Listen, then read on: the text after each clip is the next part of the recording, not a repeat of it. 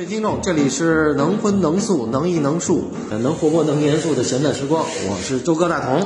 哎，大家好，我是小八晨曦。啊，今天有意思啊！今天我们是本来是说来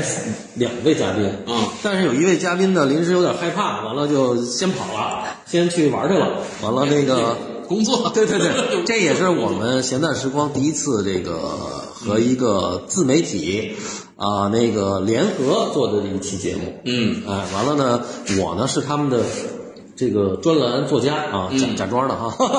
来，李李那个老师给我们介绍一下自己大。家好，我是阿达尔法艺术阿尔法的李毅，很高兴来到周哥的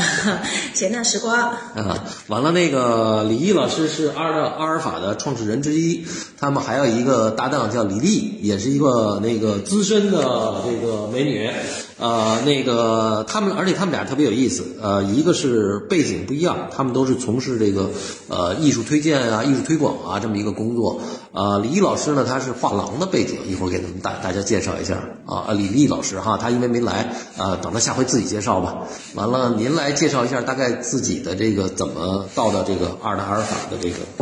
工呃，作。我呃，我最早就是从事那个画廊，嗯，画廊工作，然后那个、后来呢，从画廊转为那个咨询顾问，啊、因为就是根据我自己的这种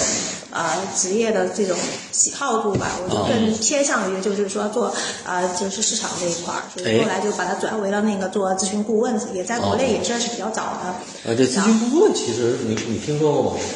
不熟，不是，你你给人推荐，人家给你钱吗？不给，都是纯帮忙。还跟你要钱那个？嗯，听听李老师给我们讲怎么做这当时的个时候，我们就是跟国际间的这些呃，当时呃，因为呃入行比较早嘛，当时那会儿跟国际间的那个交流还是比较多。嗯。呃，当时呢，就是最早就是呃，咨询顾问这个转向呢，是因为我们那会儿本身就已经服务了一些大的呃国际的收藏家，还有就是基金会啊等等的，然后有这么一些基础。然后那会儿就是跟一家这个海外的这个私人银行呢，我们因为他们是我们的客人嘛，然后他们呢就有自己的这个艺术艺术银行的一个部门。嗯。然后我们就是当时觉得他这个整个这个。这个商业模式还挺有意思的，嗯，然后他们呃帮助他们的这个呃客户呢来管理他们的艺术资产，嗯。啊，然后这一块在国内当时也没有，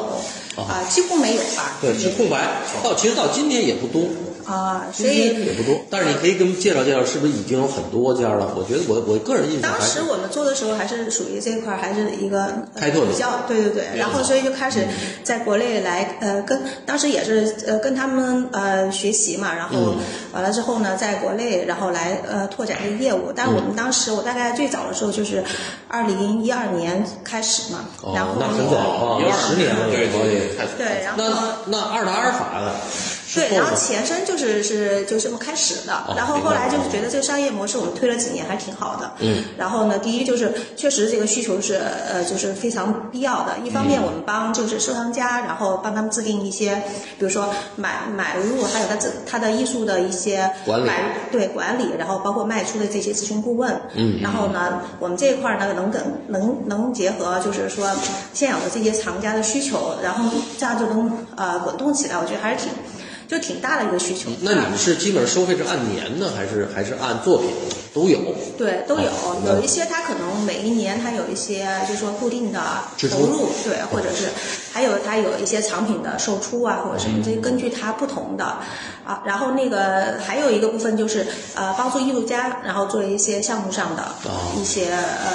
推展拓展。对，比如说有具体的项目，也有他的职业发展。因为我我呢，因为是那个画廊背景嘛，嗯，然后所以就还可以对，呃，也比较就是说了解艺术家这一边。对，然后在藏家这个部分呢，我跟呃当时的时候，就是最开始是这么开始的。嗯。后来呢，我们做的我自己做了，大概还有一还有一个呃朋友我们一块儿，然后但是他呢是一个收藏家的背景，嗯。然后我们大概就做了几年，发现这个还是可以的，嗯，然后就想把这个事儿呢，就是落地到呃国内好好来做，因为最开始的时候其实还是跟那个呃国外的这个私人银行来合作，然后来学习，然后最后呢，我们就觉得这个可以，对，我现在插一句啊，呃，你下一个任务就是主要拓展那个小八，那个晨曦啊和晨曦的爱人，现在我最看好的女艺术家，呃，张雪瑞，下回你主力给我们这个推荐一下哈。是吧？啊，你你听这小小小花心里特开心。谢谢谢谢，那个张老师特别好的艺术家嗯啊，我们那个要有项目上的合作，我们特别开心。是是是，啊，多合作然后对，后来就是就就就等于说就联合了像李丽他们这样的出生的这个拍卖背景的，因为我们当时其实李丽呢，她是在二十世纪这个板块非常专业，应该说我在呃国内，我觉得我因为我们当时也跟拍卖行合作，然后他呢是属于就是在服务上还有包括专业上，绝对是属于非常一流的。哎，小八，你知道什么叫二十世纪这板块吗？二十世纪就是上个世纪，现在对对，你看我们有有这个这个就是我们这个节目不只是要聊，对还给大家要推广这个知识。二十世纪板块主要是中国第一代、第二代，呃，或者是就是基本上算民国那一代的油画家、艺术家，差不多这个意思吧。对对，它有别于当代艺术，当代比当代它基本上还基于现代主义，或者甚至更早啊，甚至比如说就是油画最开始的时候，古典，你像这个徐悲鸿，他学的是古典油画，这都归于二十世纪。他这个，而且拍卖经常会有一本图录，专门就叫二十世纪啊，中国艺术，大概是这么一个啊。接接着聊，我我我打断，随时我们可能会穿插打断这个，让大家了解了解知识啊。对，所以我们就是，所以后来我们就一起就说那个呃，可以嗯、就是把这个事儿就做起来嘛。嗯。然后既然这个商业模式也是 OK 的，嗯。然后呢，还有就是我们这个专业背景也都是互补的，那就可以就是呃一块儿来弄，然后就就是这个就就开始就把这个二打法就是开始起步弄起来了。嗯。然后呢，当时呃也咨询了很多，就是比如说呃整个这些我们的用户的一些需求，然后他们呢就认为呃在艺术市场这块的信息还是比较少的。嗯。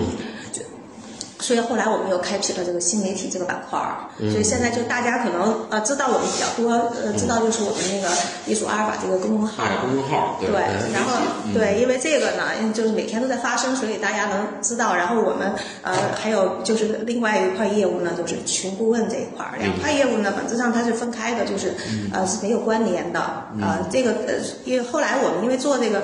这个当然起步的时候是根据我们用户需求，但做着做着发现这一块儿很有意思，嗯，然后呢，它帮助我们拓展了我们的眼界，是是然后而且更深度的了解了呃市场还有艺术家背后的这些故事，嗯，对，你看我原来那个专栏吧，在艺术课呀，在典藏啊，后来他们成立了，完了对，现在主要在哎阿尔法，对，而且纸媒其实大家今天很少人读了，嗯。啊，但是其实网络的这个这个媒体，我看，比如说我在你们那儿写的那个文章，呃，有的最好也上好几千啊点击量，阅读量哦，对我们这个在垂直的领域里面，就是这个阅读量还是不错。然嗯后那个不错周哥那个会定期在我们这儿有那个专栏，这个一直都是我们一个非常热门的一个项目。啊。啊，就是 大家可以没拿着钱，但是拿了 拿了点名儿。嗯，其实给给艺术界，尤其像我们一些比较年轻艺术家，嗯哎，能能分享到很多，就是在，尤其在市场商业上的对这些这些常识，哎，因为其实艺术家从创作角度来讲，它比较简单，是吧？所以其实他慢慢的对一级市场、二级市场的了解，也需要这些好的艺术媒体和艺术的这些写作者来来提供。对，其实尤其我们今天一个主要的话题会聊到拍卖啊，呃，其实，在就是拍卖这个东西啊，呃，就是你真要写一篇文章哈、得写特别长。它里头内容特别多。首先，比如我们刚才讲的一个板块，它分成，比如当代艺术，说现在叫现当代艺术，它分成好几个板块儿，对吧？就是以中国的这个这个这个今天的市场，那出的图录都不太一样，尤其是大拍卖公司，它会分的比较细啊，这是一个。第二一个，你怎么买？你你是买第一口还是买第二口？还是还是你呃有没有什么激情？说突然有一个艺术家，比如平常呃他的价位十万，突然有一张出现一百万了，完了后来又沉寂了，那有可能就是两个在拍场两个人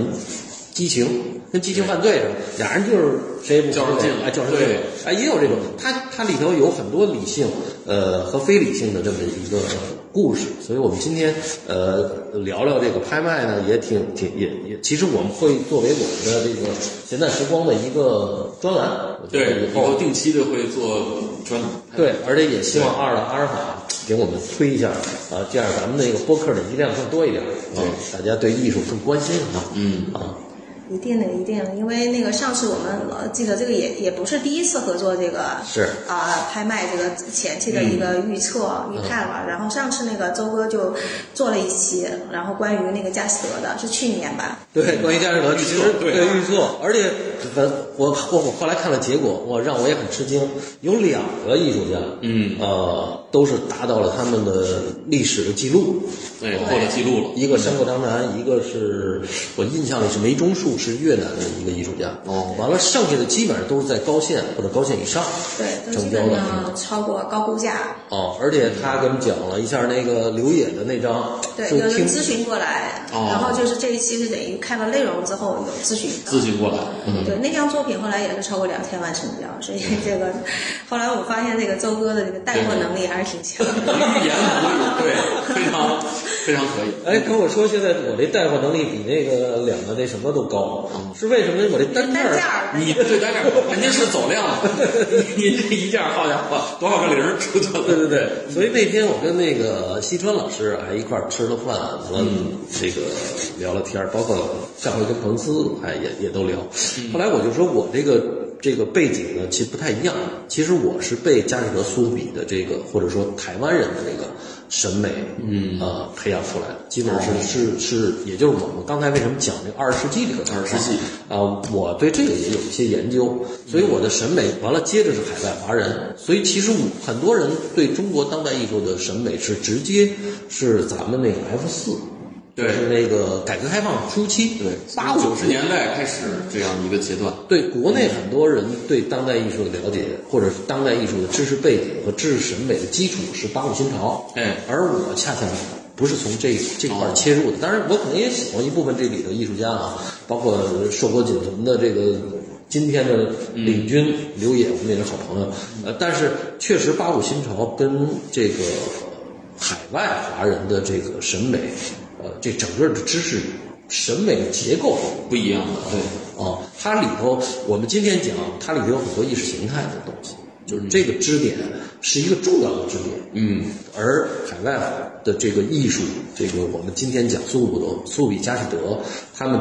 你看它每年都在变化这个名单，但是它这个名单主要还是针对艺术本身。嗯，啊，这个其实是我们呃，也是我其实呃一直想给大家聊的这么一个事儿啊，所以今天讲讲这个拍卖啊，就是这个。这个李老师也是说，他说有一些问题，咱们一块儿探讨一下。嗯，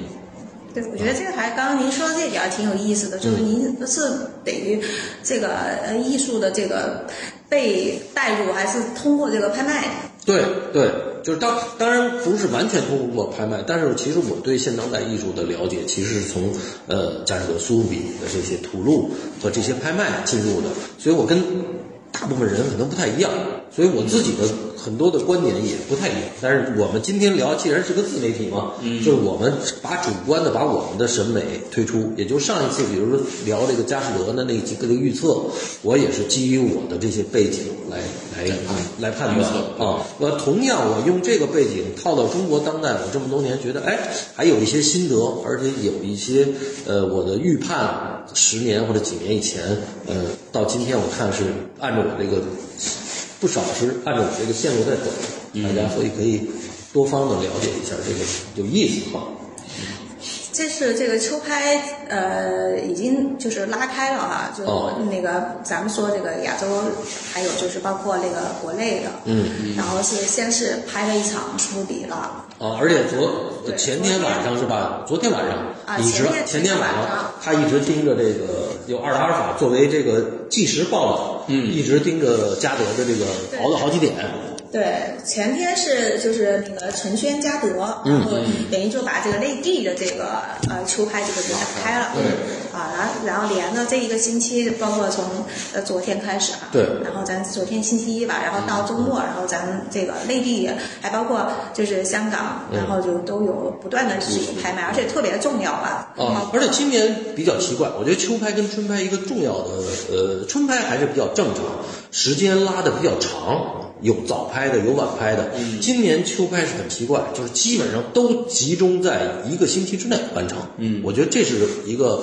我这么多年看着一个很独特的一个现象。哦，就是这个是不是因为大家比较担心疫情啊，什么就啊，对，因为其实有，其实嘉德和程轩应该是在十几号就拍，呃，就就他应该早拍的，他们应该是早拍。早拍大概在十一月初，完了保利和佳士得他们是在十一月底，结果由于这个这个北京的这波疫情一出来以后，他们佳德就推后了，所以基本上在北京几个大拍基本上算连上了。连上差不多在一个礼拜很集中的这个拍卖，这也是很少见。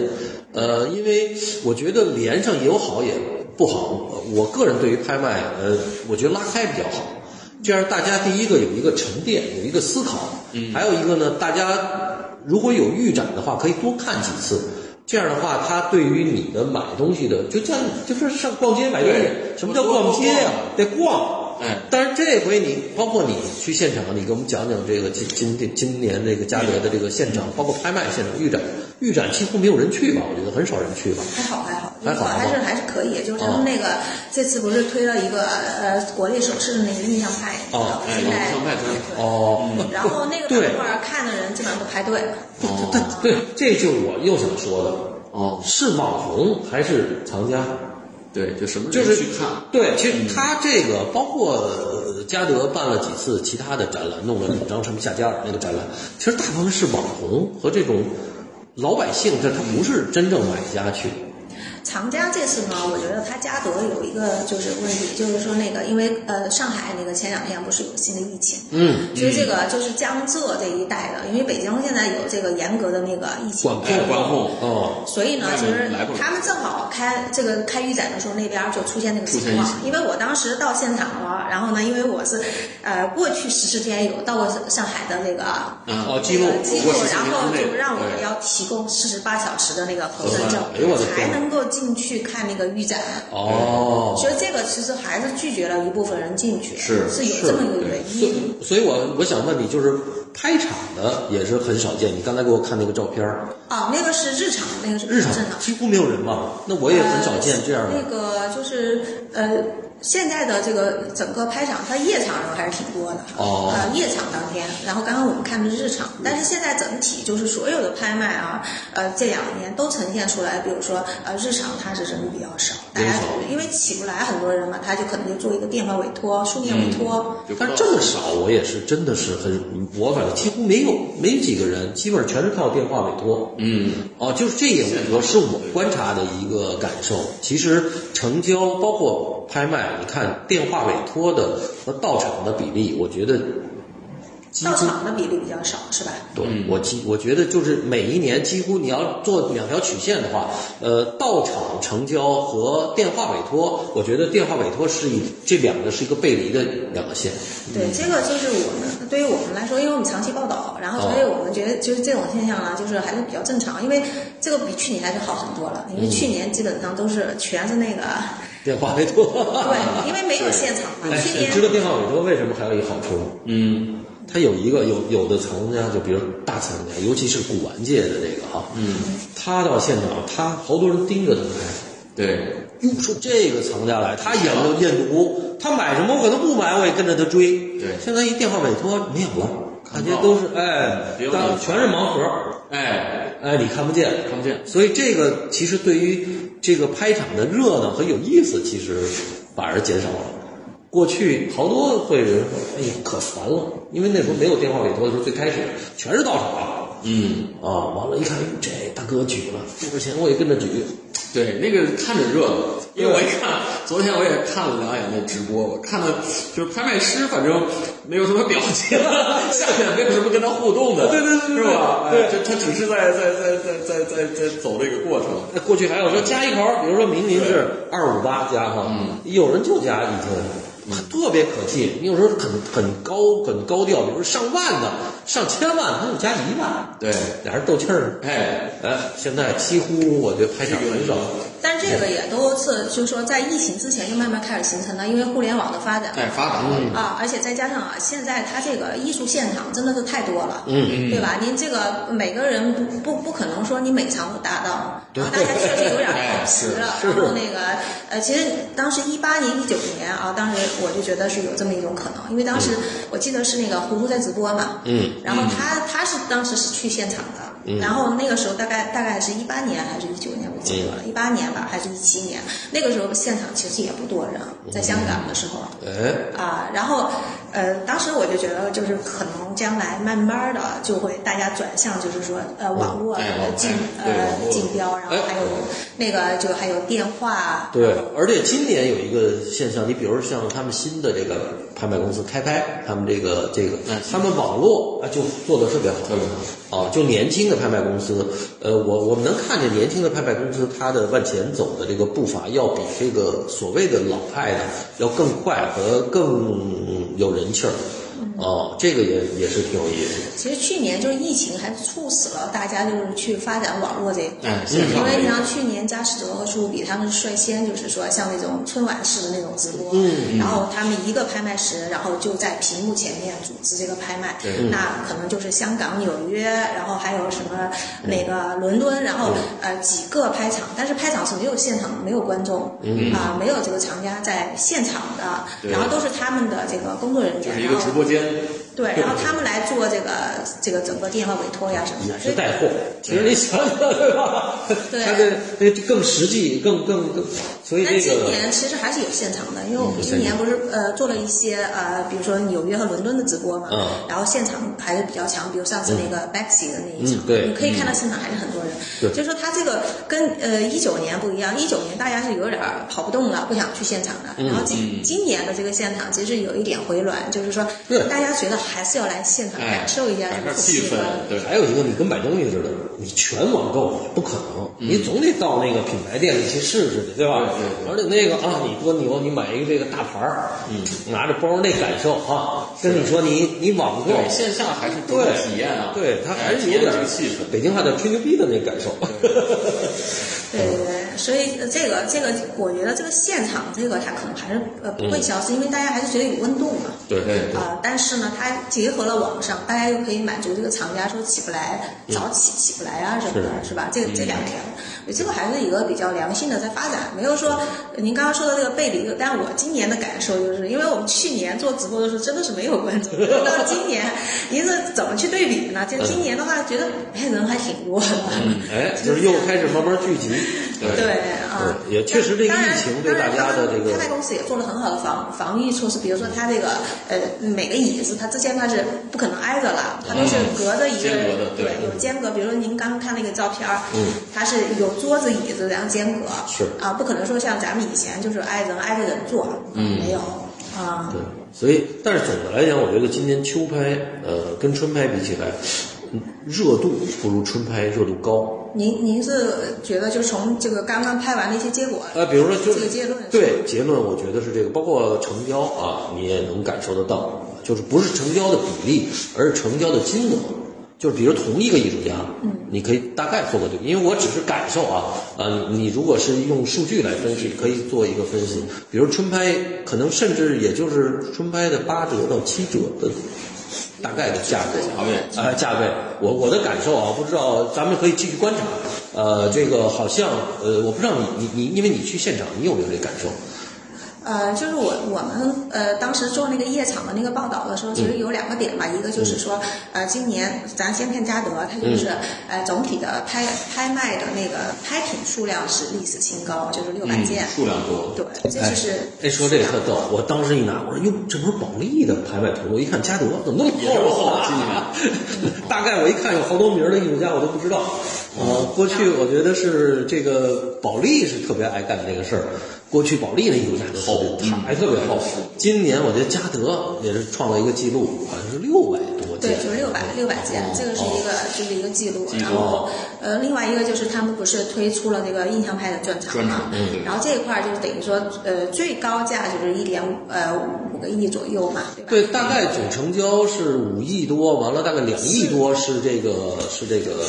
印象派的。呃，晚上是晚拍是四点七个亿嘛，昨天白天的话，我看单场的话有有有有五千多万，但最后那个我还没看最后的总总成交额。然后那个晚拍是四点七个亿，然后那个对这这一块是在，就两个多亿是在那个印象印象派派对，这这个我特别想聊聊这个事儿啊，因为前一阵儿他有一个那个观点特别逗，呃，说这个中国和国际是已经变成了一个呃两个市场，他那叫有一句叫什么话，就是就好像是双轨制啊，或者说各玩各的。各玩各的啊。啊，其我看其实不是，我跟他们观点不一样。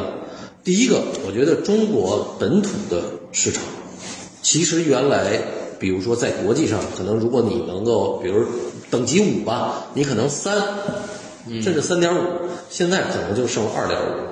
哦，为什么呢？你比如说这个，你整个夜场大拍里头，你那几张印象派那才几张画啊，它占了比例将近百分之四十，对吧？对那说明什么呢？我觉得说说明，包括剩下的其他那也有国外的艺术家。你看所有今年的拍卖的这个，都国外艺术家大量进来，嗯，说明什么呢？说明中国市场其实越来越缩小。我是指成我是指成交额，你看量可大，嗯，对吧？就跟你现在全都上拼多多了，没人再去这个品牌店了。对，就是拼多多和这个淘宝出现以后，第一个它它没有推动本土的这个价格往上，反而把本土价格带低。而而同时呢，这个国外的这个，包括就这几张，其实这几张印象派是不错，但是不是最一流的。嗯，对吧？你从成交价也是，你看着挺高的，中国人还一亿多，对，其实没有不是最特别贵的那种。对，不是最贵的，那不是是好作品啊对，但是不是最贵的那个、那个那个作品？为什么呢？你看着说两亿多，但是可能你莫奈最好的东西出来，可能一张就是得两亿，就一下把这个对。但是说明什么呢？说明我觉得是国外的这个这个越来越，这中国这块蛋糕越来越被外国人拉倒。嗯，当然这是我自己的观点啊，我不知道你你你有没有这个感受？就是呃西方的这些呃市场是吧，占据了咱们收藏家，这个我觉得还得具体到，比如咱们说呃像具体到像您吧，您也是收藏家对吧？您这里就是有什么比例没有？就是说我我因为我对西方不是特别感兴趣啊，这是我一直比较坚持本土的，而且我觉得这个这个其实越是这个时候，其实本土的机会越多，因为他把价格压下来，好的鱼龙混杂了，对吧？你大家也分不清楚这个这个谁好谁坏了，有点儿。但是这个时候恰恰是你要进入这个市场的时候，对对吧？就是罗采尔德说，街上出现流血，赶快带着钱去。嗯，为什么一流血，这房房子什么都对资产都便宜了。对，其实这个就是西方，你看它大军，包括各大画廊都在往这个国内冲的时候，恰恰把本土好的艺术家，除非特别顶尖的，你像呃，包括我们说像刘野，就这种好的，但是刘野画没有了，嗯，对吧？你出一张，现在基本上就是高价，没有低价了。包括这回嘉德的这个，呃，我觉得也还不算贵。因为什么呢？因为这件的，呃，内容不是中国人相对来讲不是中国人喜欢，他画了一教皇，对吧？你想想，他要画一个小米菲，要是这个，再加上这么这么细腻这么好，这绝对不是这个劲儿。是，嘿，教皇，但是他这个教皇这张画也特别有意思。你看他这个教皇画，它是一个变形。嗯，就我看这个，他其实就是我个人就是他幽默的那个劲儿，他就带出来了，或者北京人叫小坏劲儿。嗯，你看教皇嘛，老了变成那样了，跟我们一样，我们老了也是那样，就是他是有一种幽默的在这里头。但是这种幽默，其实我们大部分人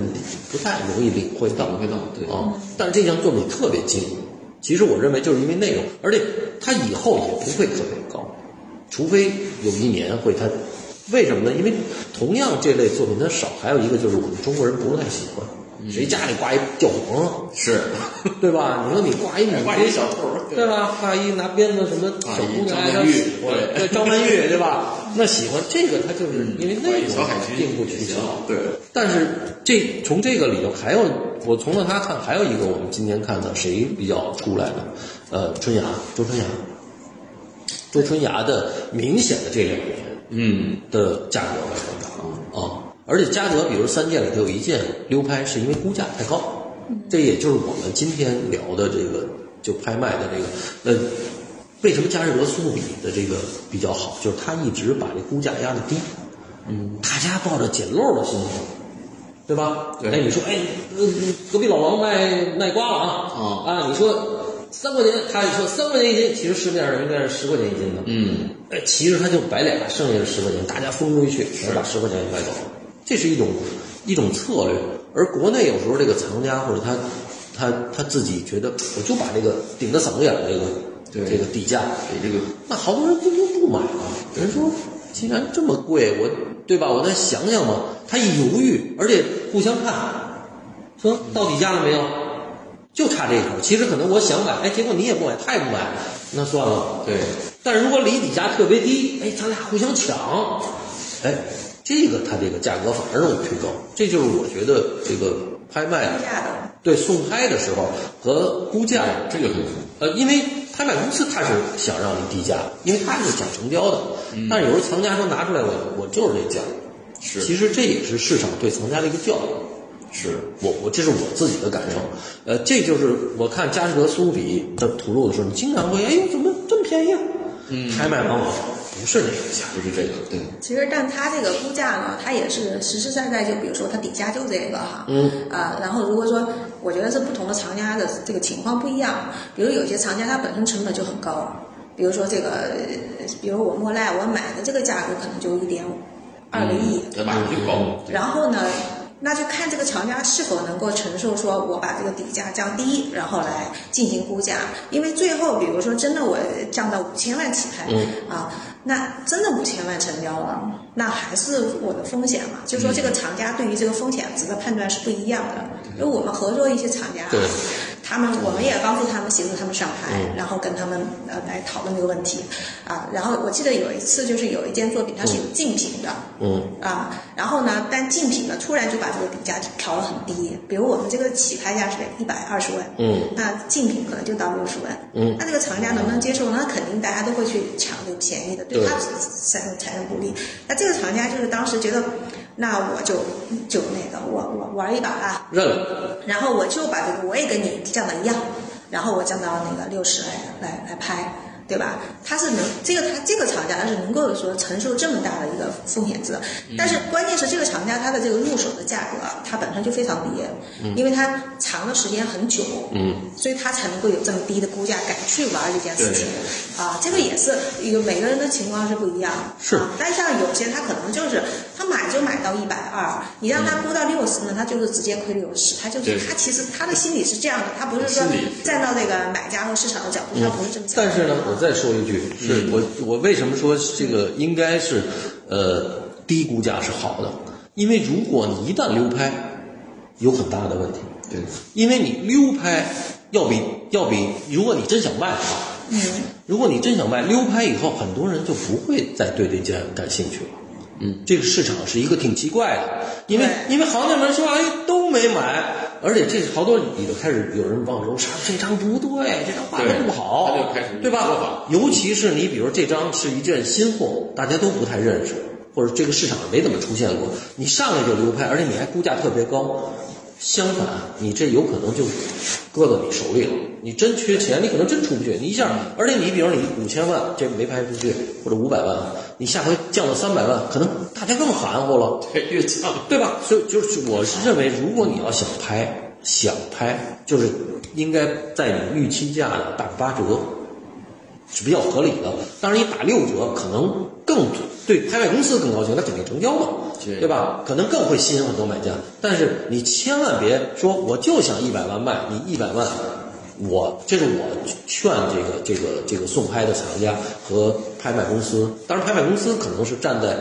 降低的这个价格去考虑，但是藏家我是劝在这儿啊，多说一句，劝他们你稍微低一点，因为既然你想成交嘛，那你就赌一把，对吧？你千万别说你想，比如你理想一百二，那你要一百二，那更麻烦，因为你你出了那以后，你再出手的时候，尤其第一个，一般来讲，好的作品，很少拍卖公司说两年之内再给你收拍，尤其溜拍的，对吧？我我我不知道我说的这个你有没有这个这个感受？比如你上回溜拍了，马上另外一家我就除非是有比较特殊的情况，对。啊，然后一般来说呢，就是说你刚刚流拍，你可能自己也想再捂一捂了，对。嗯啊，对你真缺钱的时候，包括你如果真缺钱溜拍了，你到底下，比如说作为二手，那人家杀的对，立马是，对，对吧？其实比你还不如你上来就把低价估的低。嗯，哦，尤其我说的是比较热货啊，就是这个，咱们不说，比如热货是什么意思？就是当红的艺术家，对，对吧？你比如刘刘野这张画拍了一千七百五十万，你真上来就按照一千七百五十万估，可能很麻烦。对，这个也就是实情也是这样的。对啊对，所以他估比如一千到一千五，哎，大家高兴上去了。嗯，一千上，就是买家呢，他就是一定是他看到这个，就是他要不然就是作品特别好，嗯那他他两个衡量标准，一个作品好不好，第二就是价格好不好。对。然后他如果是呃作品好，那我就考虑一下价格能不能接受。嗯，如果您这个估价比较低，那么参与的人肯定是多的。你作品又好，然后你估价还低，那参与的人多了，那您可能就上去了这个价格。嗯，所以这个也是有，反正这里面是有操作技巧。是对，完了，接着我想说的是这个魏天林。嗯，我觉得咱们讲二十世纪今年最好的、这个我喜欢两张魏天林。艺术家，我喜欢。哦，嗯，他是第一个，他是这个背景，他是在日本学的藤岛五二的这个这个，他是而且印象画派，他基本上很很重要，而且他为什么好？他是直接奔着后印象去了。嗯，哦，他还不是最开始的那个印象派对不是前期。早期，所以大家说他是中国的梵高，而且这这两张无论从内容和作品都，第一个创他个人记录，啊，完了，我个人觉得这两张其实谁买谁买，嗯，对，这个也是现场就是争夺挺厉害的。是吧？啊，当时在那个对这这两件就是呃今年呃，另外呢，我就是想说，今年比较，我认为，呃，让我比较吃惊，而且其实呃没有成交，但是不错，就是向京的作品。嗯，我觉得向京的好几件都流拍了哈，就是这个这个都有流拍的这个迹象，而且他好多作品呢，其实定价并不高。我认为就是以这个今天我们对于这个雕塑，因为中国出一个雕塑师很难，你在那个央美你知道是吧？嗯它简直很难成比例。对，对吧？就是雕塑的这个能出一个大的这个或者特别好的艺术家，要比绘画要难很多，难很多。是吧？对。所以我觉得向京，而且尤其向京这个作品还分，我们今天要讲向京的这个，给大家讲讲。其实向京作品里头很多是它有的是雕完了，就是铜雕嘛，但是上色对，是他自己上的手工。上色，他有的没上，有的上，上色的在当年要比不上色的起码贵一倍哎呦，到两倍。其实，其实今天大家拿出来这个作品，我认为甚至可能比当时买的也差不多，起码是当时买的，甚至更高。这个这不是嘉德的是吧？啊，不是嘉德的，啊，就不管了。我就说向京，我认为是今年，就是我我觉得判断这个市场大家可以买的作品，因为因为呃，它东西其实也不多，好作品在那个年代也是算好的。完了到今天价格又没涨，其实我认为就是我自己对这个事儿的一个判断。当然市场不这么判断，那是另外一个问题。嗯，对，这这两年就是有一个特别明显的呃现象，就是市场上来，我觉得大家还是比较偏保守，就是说还是会、呃更多的去关注加上，对吧？对虽然说咱们艺术家的创作形式其实现在已经是非常多元太了对对，但是呢，您您看我们这个观点我觉得其实是偏保守，嗯对嗯，而且向京他是市场偏保守。被徐广慈带歪了。嗯，对吧？他那时候那那大哥弄了好多便宜的，对吧？这这这这这自己挺好的作品，呃，走一个低价路线，纷纷，结果其实把他的，其实他们俩其实原来在一起的时候，最开始都是很好的这个家庭，就是在当年也是非常就是您觉得，就是说，对于这种大众化这种呃呃这种产品的话，其实不利于它的这个。那是商品，那是那不是艺术品嘛，对吧？那是艺术叫艺术衍生品。什么叫衍生品？衍生品就跟版画一样的，嗯，对吧？那你你这东西一是复制一万个，跟你就是六个版，那完全是不是一个概念。所以我我今天想说，其实就是如果大家喜欢中国雕塑，我认为象京还是一个就在那个年代或者包括今天我们看作品还是不错的，嗯非常而且价位也还是合理的。啊，但当然市场不这么认为，那是另外一个问题。所以我觉得就是为什么我从开始我就想说，其实在这个市场纷乱的时机里头，其实大家还是可以淘到好东西。嗯，这是今年呃，对我看那个大家呃普遍上还是觉得，第一就是呃，前西方就是在国内这样的一个推广，到今天来说的话，已经到一定的阶段性。嗯然后呢？呃，刚刚周老师说这个就是关注内地艺术家，其实是个机会，因为您相相相比来说的话，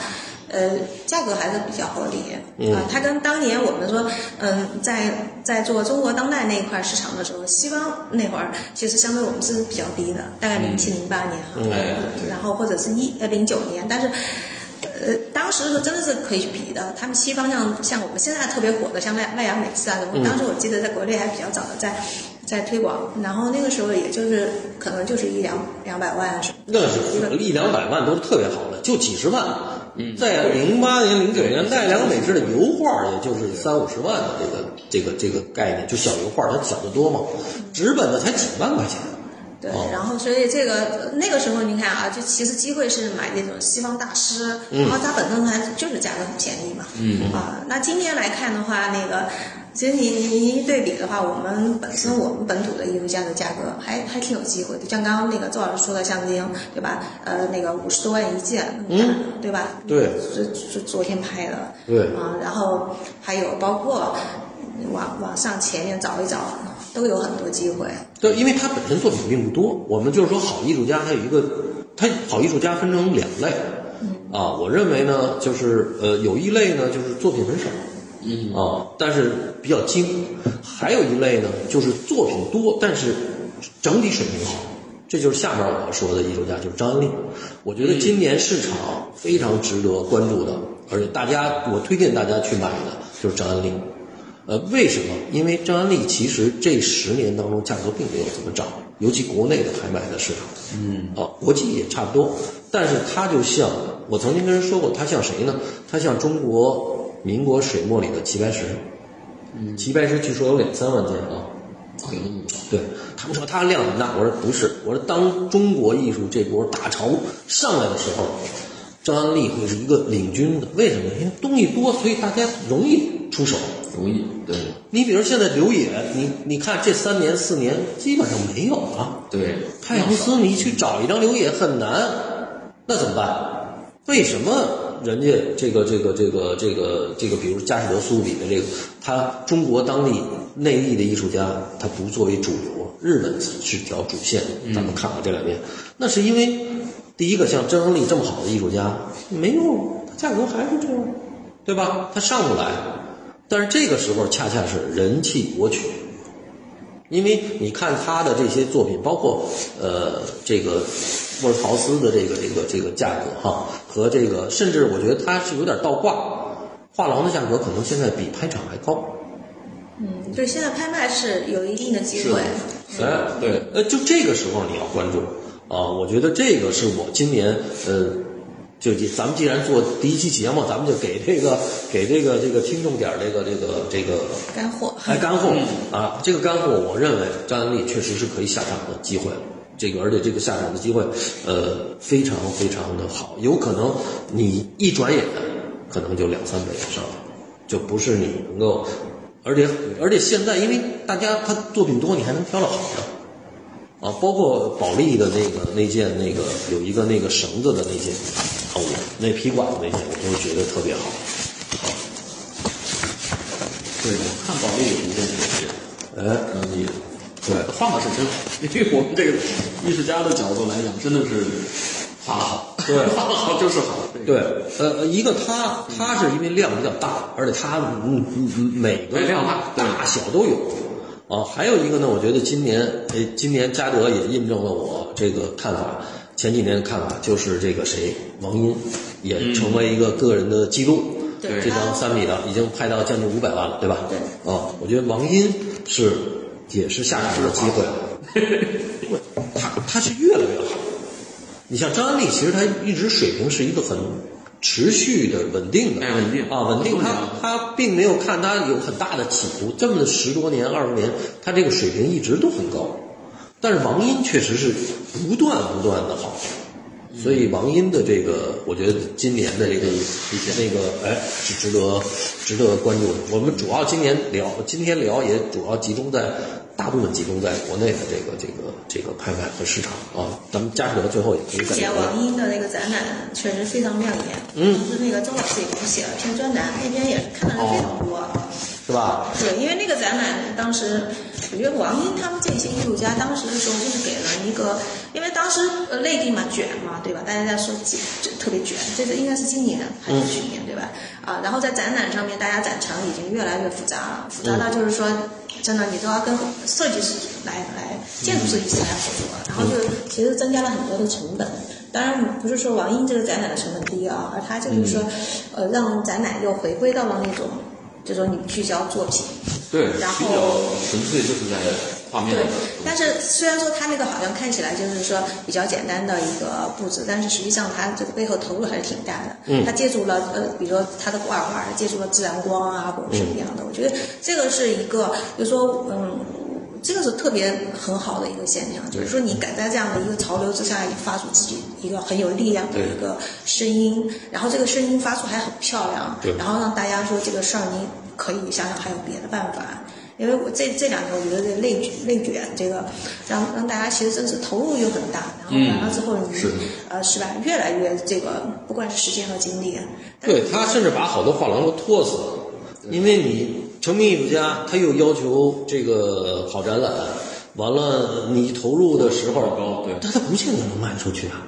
对吧？所谓成名艺术家是你昨天的事儿。对吧？你今天的是，你还是看作品。他有时候反而反本末倒置了，好像展场啊什么，这个比作品本身重要。我觉得王音的好就是他作品撑得下来这个场子，是对啊对，而且而且王音的这个，其实我看我最开始有点含糊，因为他那审美确实跟以前不太一样。我那个文章也是，因为我跟王英老师也关系好，我们我们俩老吃饭什么的。对对对，完了也是大概看了一年多两年。我写文章会，其实我写的很快，但是我酝酿的会时间比较长，嗯，对，今年那个是你说的这个有一点变化，是吧？嗯哦，这个也是就是很难得啊。我觉得一个艺术家到这个年龄，然后不断的，当然他但是属于还会有往前的继续的。对他算是中年嘛，对吧？然后中年你还能往前走，还是挺不容易的，打破自己。从创作者角度来讲，就是这是特别好的事情。就是他到这个年龄还能够推进，因为因为证明他一定是一个一个一个好艺术家。嗯这个也是一个这很好的一个创作氛围，不只是他吧，我想，呃，还有一些，比如说像段建伟，我觉得他也是在往往前走，对吧？对然后这个也真的是非常，还包括我们这两天看到那个，呃，那个呃松美术馆的两呃那个那个群展，啊武艺啊武艺王玉平对，对吧？我觉得他们也是，就是说再往前去。嗯，这个是最近看到就是这一些啊、呃艺术家，他们应该是六零年代出生的。哎对啊、虽然说现在市场好像都一直说呃七零后加什么特别火，但是呃这一些六零后的艺术家，我觉得他们最近最让人惊艳的还是新的作品出来，这个进步。这个年纪。打破自己哎，特特别重要，因为他又积累了很长时间，完了又能推进一步，对特别让人能信。完了，咱们刚才说的特别好，咱们基本上刚才说的是六零后啊，六六零后的艺术家嘛，咱们刚才数了数。们那个所以咱们现在开始聊聊这个七零后。啊，对，七零后里的我最看好还是王光乐。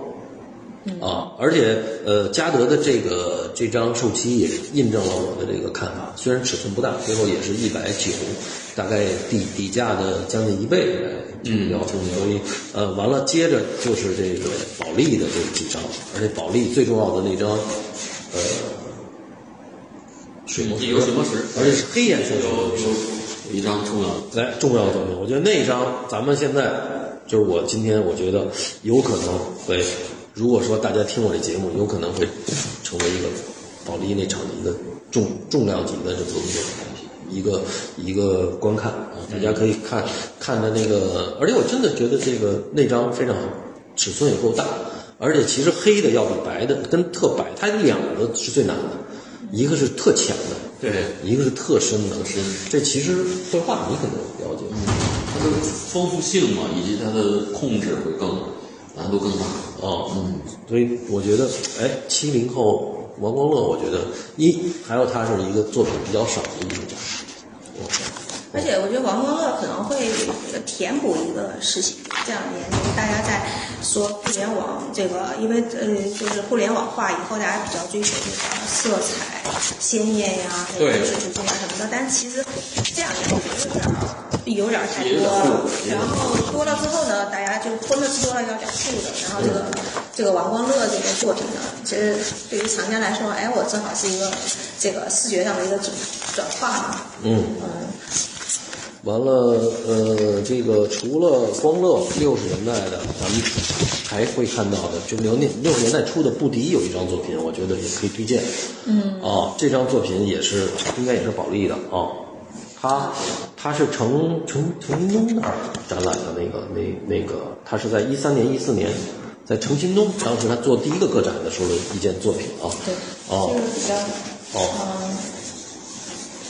嗯，当时很便宜作品。当时很便宜，几万块，现在底价已经到三十了。但是我觉得这个确实是可以，呃，虽然他跟他以后作品还是呃要质量上还是有差距的，但是它作为出道里的那个展览，这张还是很好的。啊，我觉得，呃，这可以关注啊。还有一个就是这个两张，一张刘晓飞，一张谢南星，我觉得都不错。啊，这两个艺术家也是七零后的，哦，还有刘晓辉呢，还有一张刘晓辉的谢。南星那张我看到哎谢南星那张很很重，更好很棒，那个哦更好那张我特喜欢。来解读他这个？因为他的，因为谢南星跟刚才说光乐有有点像，就是他们在这一代艺术家里的独特性，就我们是看独特性，因为他是可以把一些西方的一些哲学来运用到一个突破的绘画里面，就是谢南星是这么一个，也特别有有有荷尔蒙、有动力，他天天搞事情，在绘画里面能搞出事情。谢南星骚骚的在那儿坐着，对，就这较劲。你看，你看，汪乐是一个特别东方性的哲 哲思、内敛，然后修炼，就是他们俩是形成那种完全不同的。一个是江南守门人的酸，对啊 一个是北方大汉。对但是其实光乐也是南方人，是福建人。但是他感觉那秃瓢儿看着就像个北方汉子，嗯也可能在北京时间待长了。对对，初中就开始了，对就在北京。所以他们这个，对我看那个拍卖那张，我也我现在也也挺早的那张画吧，嗯，挺早的因，为尤其他很早就他出名也早，也还行，也不算太早。哎，也是一四年哦还行哦，因为他是抽象的。对，因为这个就转向那个抽象了，对对，抽象了，嗯，而且在那个系列里头算一张好画。啊，刘晓辉这张也挺好。刘晓辉是哪张？刘晓辉，呃，是几个人物的这么一个，嗯，刘晓辉也是这个类型艺术家，就是后来较劲，后来突然有一个很好的提升和一个改变的艺术家。嗯，所以七零后我们讲的基本上，我觉得这这几位还是很不错的，嗯，而且这作品也还可以，对，而且估价也都合理。我觉得，我觉得现在七零后基本上估价都比较合理，没有特别胡来的，哦、相对来讲，对，保利有一件是，嗯，嗯，因为比较早，一三一四年。对，一三一就是艺术家早期作品有这么一个好处，第一个呢，呃，他还是比较模糊，嗯，他不确定的东西多，对，他其实方向还是在摸索阶段，嗯，但是往往他这里头有一些哎稚嫩的，或者是新鲜的，或者是一个不明确的，哎，这个，哎，我觉得看画的时候，早期的有这么一个新的就是那个永乐有一件，就新的。哦，啊，是是的，哎，永乐这件也不错，对，这个是代表这是他已经很成熟了，对很成熟了，然后那个这个保利是早早早期的，早期的啊都不错，我估价也都比较合理，对，都是呃比较那个，嗯，哦，永乐还是去年的，看错了，哦，没事儿，今年好像就这一张，好像，对哦，十五到三十对万。对，其他的咱们可以聊聊香港的拍卖。你国内的拍卖，我基本上就是我不知道你还有什么点可以，咱们再聊。如果没有，咱们进入香港的这个拍卖可以。行，咱们那个香港吧，啊，嗯香港呢，我觉得我我给大家推荐的啊，就是呃价格不是算特别高，但是呃有潜力的，就是黄本瑞。哦，哦，这个这个就现在已经不低了，不低了昨天那个创纪录了，昨天。你看创纪录了吧？对对对啊，因为我我最早是跟成品的那个那个 买的嘛，照例买的。哦，香港的，我当时就看，那时候最低才一两万呢，三万有，哦是吗特别便宜。黄本瑞最早就是那个那您这个推荐的原因是什么呢？啊，因为我觉得呃，这个艺术家是一个老太太，她在纽约作为插图艺术家，是个特别卡哇伊的那么一个。他好多，你比如这个兔子的这个雕塑，这个这个，他经他写的那个画都是因为他跟她老公的关系。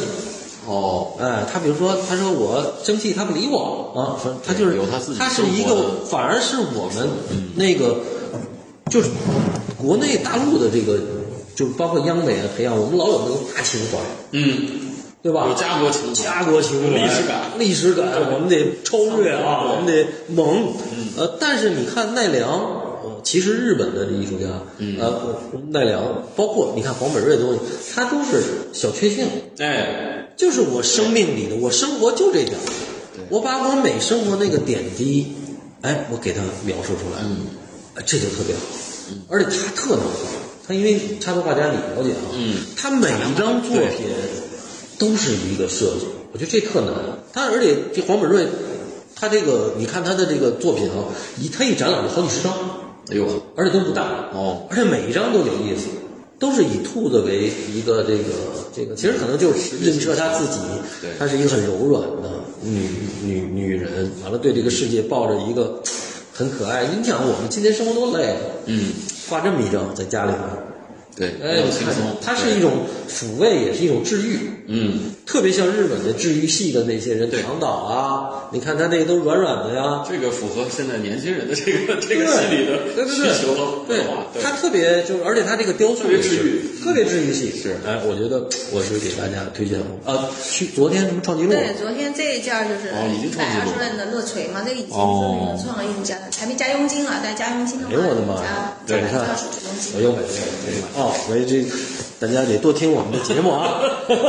可以啊，完了这个除了他呢，还有，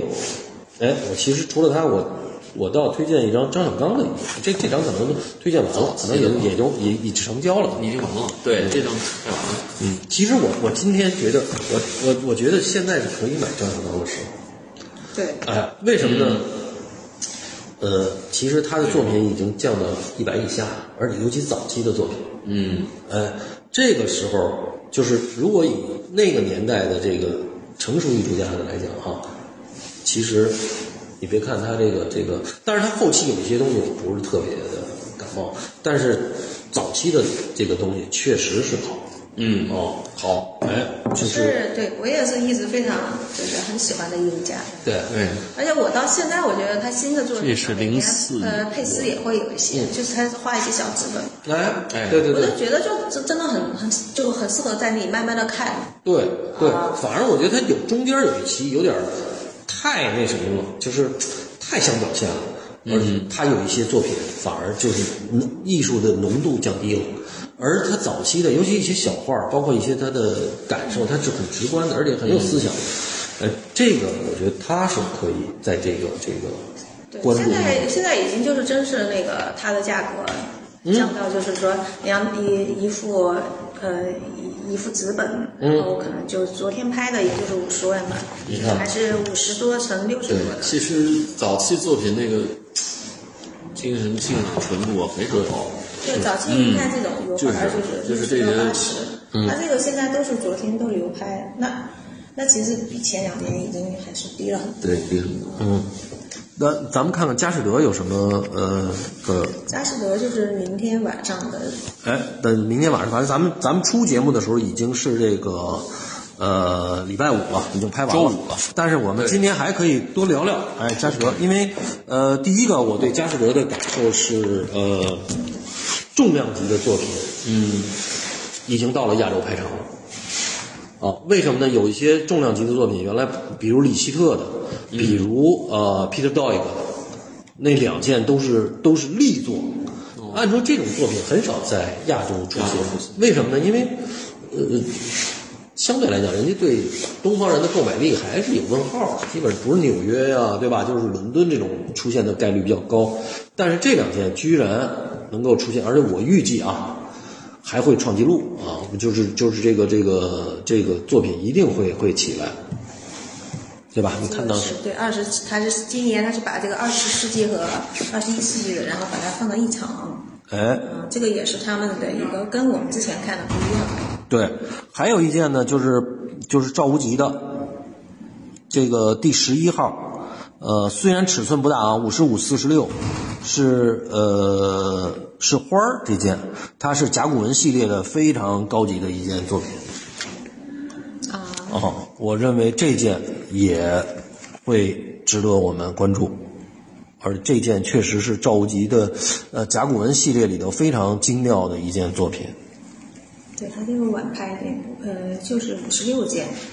哦，对，还是选的。而且估价也合理，虽然虽然尺寸不大，但是它确实是很合理的一个。呃，我们是在麦乐录音啊，这期，所以这个呃，麦乐的小麦正好呃起得晚，要不然他就来了。所以这个小麦，我们今天是主要是聊这个秋天的拍卖啊，秋天的，就是这个秋季拍卖啊哎，我们就是聊了这个拍卖的这个市场的这个感受。哎，你能不能你你你你对秋天的这个拍卖有没有什么了解？包括欧洲或者是对或者在欧洲对对对，你去拍拍卖吗？会，就是因为有也有我们代理的艺术家的作品，所以我们一定要关注，嗯嗯，尤其还是国内多一些。哎，国内多一些。对。对，我我我捡了你们艺术家一个漏儿，啊，你知道什么叫捡漏儿吗？捡漏儿捡漏就是 就是买的特便宜东西要捡了漏。哦，买的特别划算，特别划算 买的比比较买的比在你们画廊买的还划算，哦。就是就是雪瑞的一件，张雪瑞啊。啊啊，昨天昨天啊啊，对那个很早的一个作品，对，是我看过，对，是吧？嗯，挺好的，谢谢。昨天主要是那个真的就是机机会，因为得有几百件儿，嗯，大家都盯不过来，就出现了那个 周哥这样的机会。这个所以这个参与拍卖还得勤奋，是是早起的鸟儿有有哎呃虫吃哈。逛街得不能太累是吧？哎，对，小麦，您给我们讲讲那画廊对这个拍卖有什么这个这个这个，你们跟拍卖这个关系？你们是不是也也害怕这艺术家，比如刚做个展，马上就藏家拿出去拍卖，是不是你们也不喜欢？对，这个肯定不是特别好。这种藏家是不是你下回就不卖给他了？嗯，对，会要要注意一点，注意这个就是不是特别好，主要是对艺术家不是特别好，嗯对吧？所以我们画廊的这个责任是保护这个艺术家的发展。嗯，他们说这个作为画廊来讲，一般跟藏家会有一个两年或者三年的这个不许拍卖的这个这个或者五年，对，五年。好像现在基本上都是五年哦。五年，这是个潜规则还是会写在合同里的？因为签个合同，说实话也没有太多意义，对，咱俩没说，嗯，但因为你也，我觉得也没那么必要，嗯。反正就可能一个特别成熟的、很很很很就是很重要的艺术家，可能会、会有这些协议，因为这样的情况下，你以后如果一个人就不按照这个协议来来做事情，嗯，你也只能通过什么律师等等，那你这个是很费劲，而且很需要钱什么的，是所以是。年轻艺术家其实嗯没法这么去去做，但是因为这个艺术群还是一个不是特别大的一个群，对吧？所以你嗯。你一个人这样去做，马上所有人都知道，嗯。所以还是会这个避免这这种。对，比如说我知道今年有的，嗯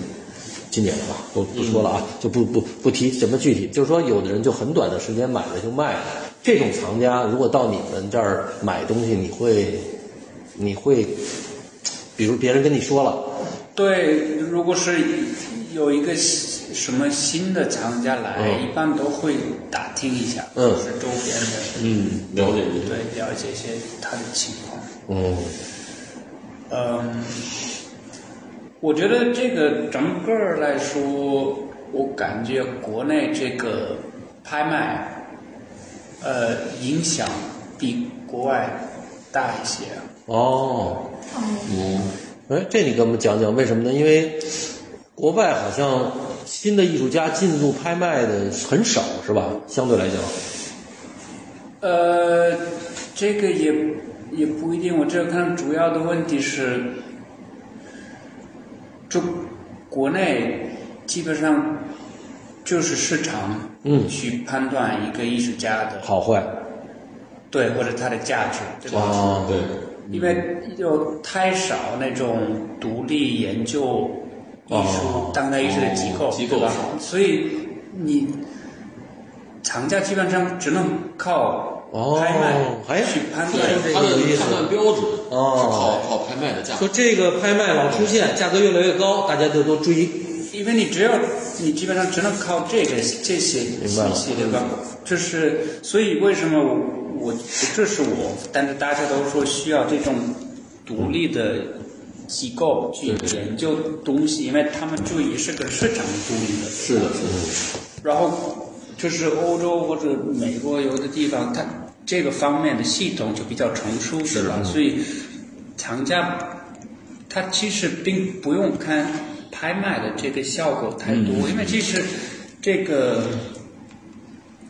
拍卖这个一个艺术家在拍卖。很成功的话，这个其实并不是说谁是一个很重要的艺术家，对吧？因为这只是一一个层面或者一点。当然你，你你可以看拍卖，但是如果只是看拍卖，其实是有，因为有的艺术家他们就是没法儿做拍卖上做的特别好，他可能跟他的这个装作、他的作品对，跟作品类型有有关系嗯，哎，材质啊，类型。对。嗯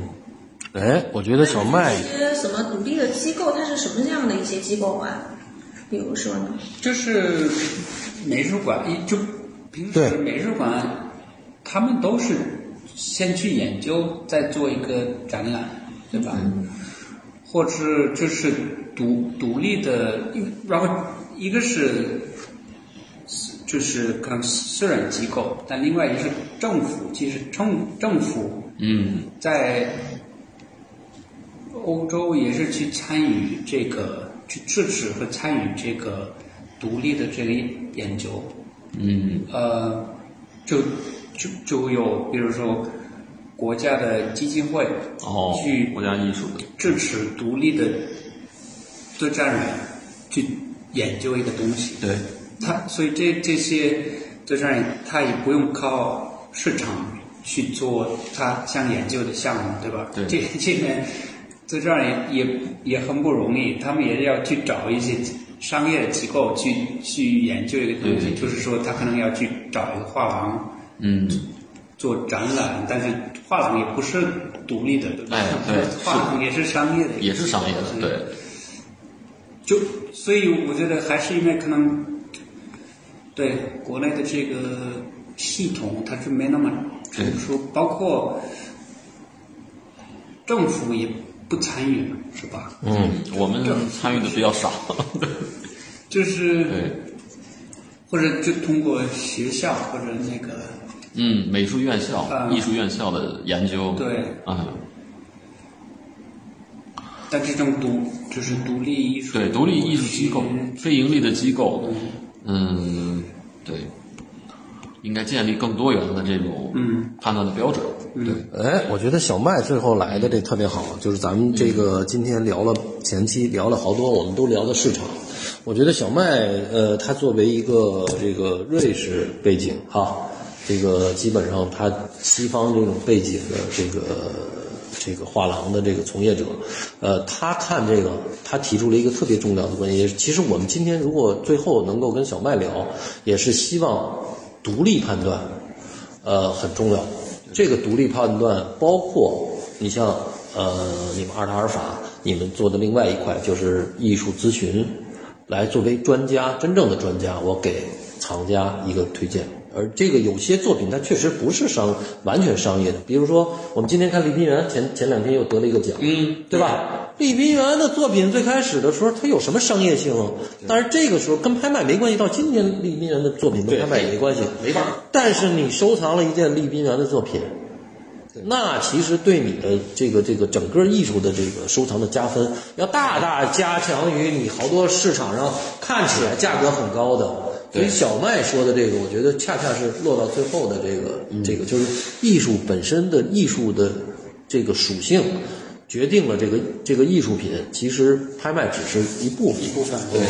对，它的学术价值，它的根本还是学术建构的价对，值。刚刚我就是提到说这两年不是说这个市场在在市场方面还是比较保守嘛。嗯。其实在，呃早些年的时候，我觉得大家在材找材料上的选择上面哎还是还挺丰富的啊啊摄影啊那些都有对藏家，我觉得，嗯，大家的心态，其实我我入行，其实我我还是因为艺术来入行。嗯，然后跟厂家聊的更多的还是艺术。嗯啊，其实那个时候没有怎么聊聊这个。其实我我觉得呃，刚听小麦讲到，就是还能想起来，就是我们就当时接触藏家的时候，还聊的更多的还是艺术，其实大家没有太考虑市场，而且。藏家他买那个作品的时候，就像您刚刚说的这个利宾园的作品，他其实从这个他是才从这个作品里面，他是要获取很多东西的。嗯。他不是光是说只有市场价值这一项。对。啊、很多厂家他觉得这个东西哇，呃，把我某一根神经给开启了也好，或者满足了我某一点的那个想法也好，对，常藏家不是说单纯的我去去逐利的，是吧？而首先是我要去去认可，然后支持这样的艺术家和作品。嗯，但后来我在想呢，就是肯定他的价值有有为什么他又有有去这个保守呢？一个可能是就是疫情带来那种通航不方便，然后比如说嗯真的是购买那种装置作品啊什么的，也不便于呃运输可能对可能会有一些影响。嗯，然后还有就是它的这个保存啊，再加加上这两年就整个这些对呃拆呃拆这些仓库拆的比较多。嗯然后我我存储我们是对存储有问题哎正好咱们说到这儿，小麦在。其实你看啊，我还有一件推荐的，当然就是这个这个也是你们艺术家王兴伟的这件作品、啊，这个一六年的，我觉得这个王兴伟老师这个作品非常棒啊特别幽默，特别有他，而且他这个幽默还是特别有意思的这件作品，嗯，是吧？嗯王兴伟跟你们合作了好多年，嗯，哎，你你小麦，你跟我们聊聊王兴伟你的感受。对他，他其实也挺有意思。对，就就看他这次拍卖，因为他其中有几张，嗯，对，然后他就是因为有的时候不是不只是不同的艺术家有这个是这个拍卖里面不同的反应，其实有的时候一个艺术家他自己的作品有不同也有不同的。拍卖的反应，哎，对，然后，所以这个也是可以去结，就是说明一下这个拍卖这个东西到底是一个什么嗯。情况。它就是完全是市场的一个嗯。反应反嗯反应。嗯。对，它但是它很多东西不不包含在里面，就是比如说他这件作品。对，决定大家都都知道这个会拍的特别高，嗯？比比比可能比画廊的这个卖价还高。卖价可能两三倍。对。哦，但同时呢，他这在别的拍卖里面有他一些早期更早期的作品或者更观念的作品，嗯。就是没有，他肯定不会有这么就是疯疯狂的一个市场反馈。嗯对，但是对艺术家来说，和对他的自己的这个发展来说，其实很重很重要的作品。嗯。但是他确实没有这个市场那么那么对，对。市场的反馈不是对，嗯，所以嗯，这个就是呃就是这么一个情况，反正然后你。一藏家他需要，他如果真的要去去专业的去收藏，他需要很多心细，对吧？他嗯才能做需要做很多功课。对哦，然后一个就是，然后比较能快能拿得到是这个拍卖的这个市场的反馈，嗯但是对别的就是你你你要知道为什么这个作品很重要，嗯。是可能跟跟艺术家有关的和他自己的这个线线索和发展有关的，但这些一个是你要直接跟艺术家聊，或者可以跟画廊聊，但是即使这这部分市场没有没有办法去说明，嗯。需要独立的机构去说为什么哎。这这个作品是很在一个艺术家的自己的发展为什么重要，对吧？对，我可以跟你说，但是你不一定要相信我。没有这个商业的背景的是艺术家自己的事，他也不算独立，所以需要这么一个独立的机构就说明这些情况。嗯